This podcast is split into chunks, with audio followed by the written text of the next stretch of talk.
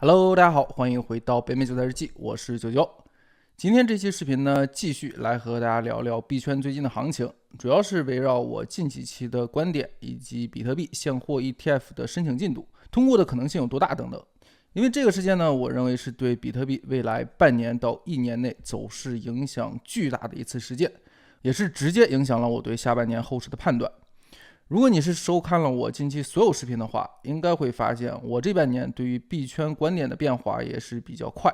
因为现在市场还是处于一个熊牛转换的关键位置，行情非常的扑朔迷离，也是可以大致梳理一下我上半年的一些观点。从年初的大力看多，到五月初认为继续上涨的动能不是很足，下半年可能继续维持熊市，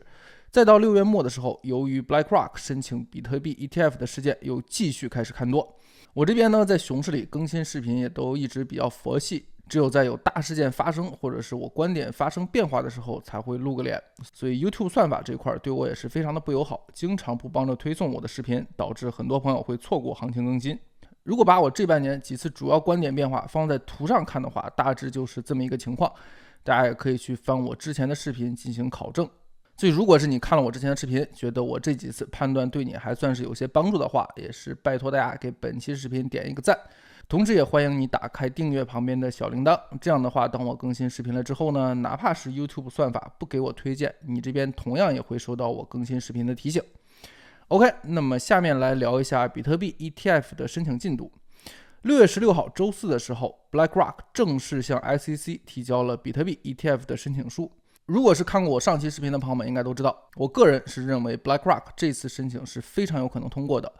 第一是由于其资金体量和过去申请的那些小鱼小虾公司有着本质的区别；第二就是其过去向 SEC 申请的战绩非常的牛叉，总共申请过五百七十六次，只有一次是被 SEC 拒绝的了。然后我个人就是从那个时候开始由看空转为看多的。显然，市场的共识也是这个观点。从十六号开始，比特币价格从最低的两万五飙升到了最高时候的三万一，也是直接突破了这个下降通道，走势还是非常强的。而且基本上是比特币独领风骚，以太坊以及其他的山寨币表现都不及比特币。比特币在整个币圈里的市占率也是再一次突破了百分之五十，价格和市占率都创下了二零二三年以来的新高。在 BlackRock 提交申请之后呢，有不少其他机构也是纷纷加入了申请的大军之中啊。比较知名的包括这个 Invesco 和 Fidelity，他们可能是觉得只要自己的申请文件和 BlackRock 的一模一样，那等 BlackRock 通过了之后，自己这边也是会通过的。这块巨大的肥肉可不能被 BlackRock 独占了。然后在这些人里面呢，又属 ARK 的木头姐最为鸡贼，因为 ARK 本身就是已经有了一份递交过了的，正在等结果的文件。不过他们的文件和 BlackRock 的文件是有一些文字语言上的差别的，然后 ARK 这边也是直接就把自己的申请文件改动了一下，然后就照抄了 BlackRock 的文件，这样在申请的文件上二者就是一模一样了。但是 ARK 这边呢又有时间上的优势，因为他们申请的更早嘛，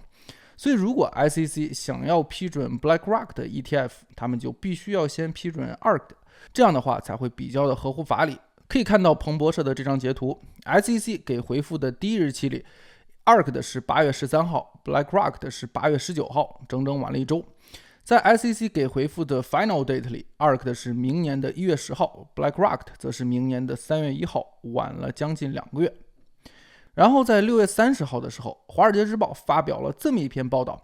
：SEC 证监会说，比特币现货 ETF 的申请提交信息不够充分。消息刚出来的时候呢，市场还是比较恐慌的，因为比特币现货 ETF 能否通过，将直接决定着下半年币圈市场的走向。要是通过不了的话，那我自己这边可能也是要继续回归看空的态度了。可以看到，比特币在当时也是快速的向下插了一根针，从三万一跌到了最低两万九千五。但是之后呢，市场开始慢慢的回归理性，因为文章报道当中还提到了一句话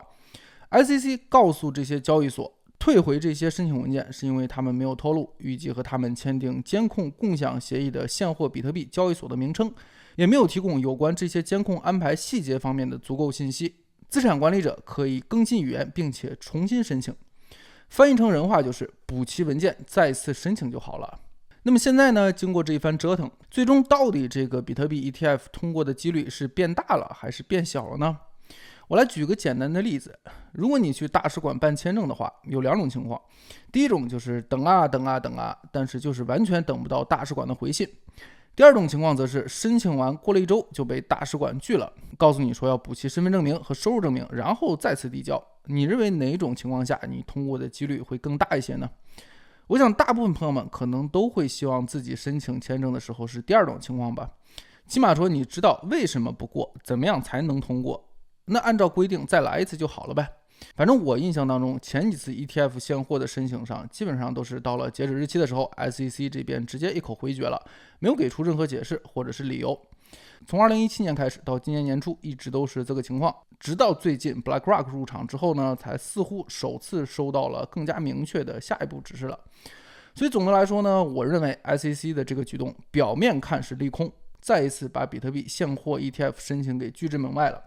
但是仔细分析一下，可能是利好，因为现在有了明确指示，大家按照你的标准再申请就行了呗，看你下一次还会怎么说。显然市场也是这么理解的。可以看到，在当天经历了短暂的恐慌性抛售之后呢，价格也是被缓慢的拉了回来，再一次站到了三万美金以上的位置。当然了，如果你对这次比特币现货 ETF 的申请结果有自己独特的看法的话，也欢迎在评论区里留言。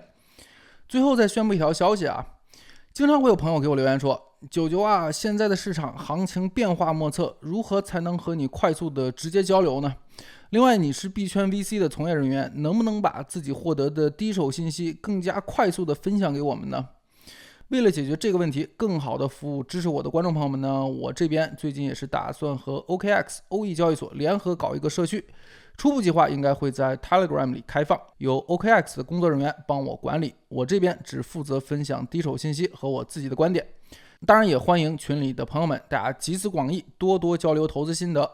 社群初期是完全免费的，对所有支持我的观众朋友们都是统一开放。之后如果人数达到了一定规模呢，我可能会考虑暂时关闭。所以想要加入的朋友们，可以在视频描述栏里找到 Telegram 入群的链接。OK，如果你喜欢今天的节目，那在走之前还是拜托留下一个宝贵的赞。那今天的视频就暂时先带来到这里了，我们下期视频再见，拜了个拜。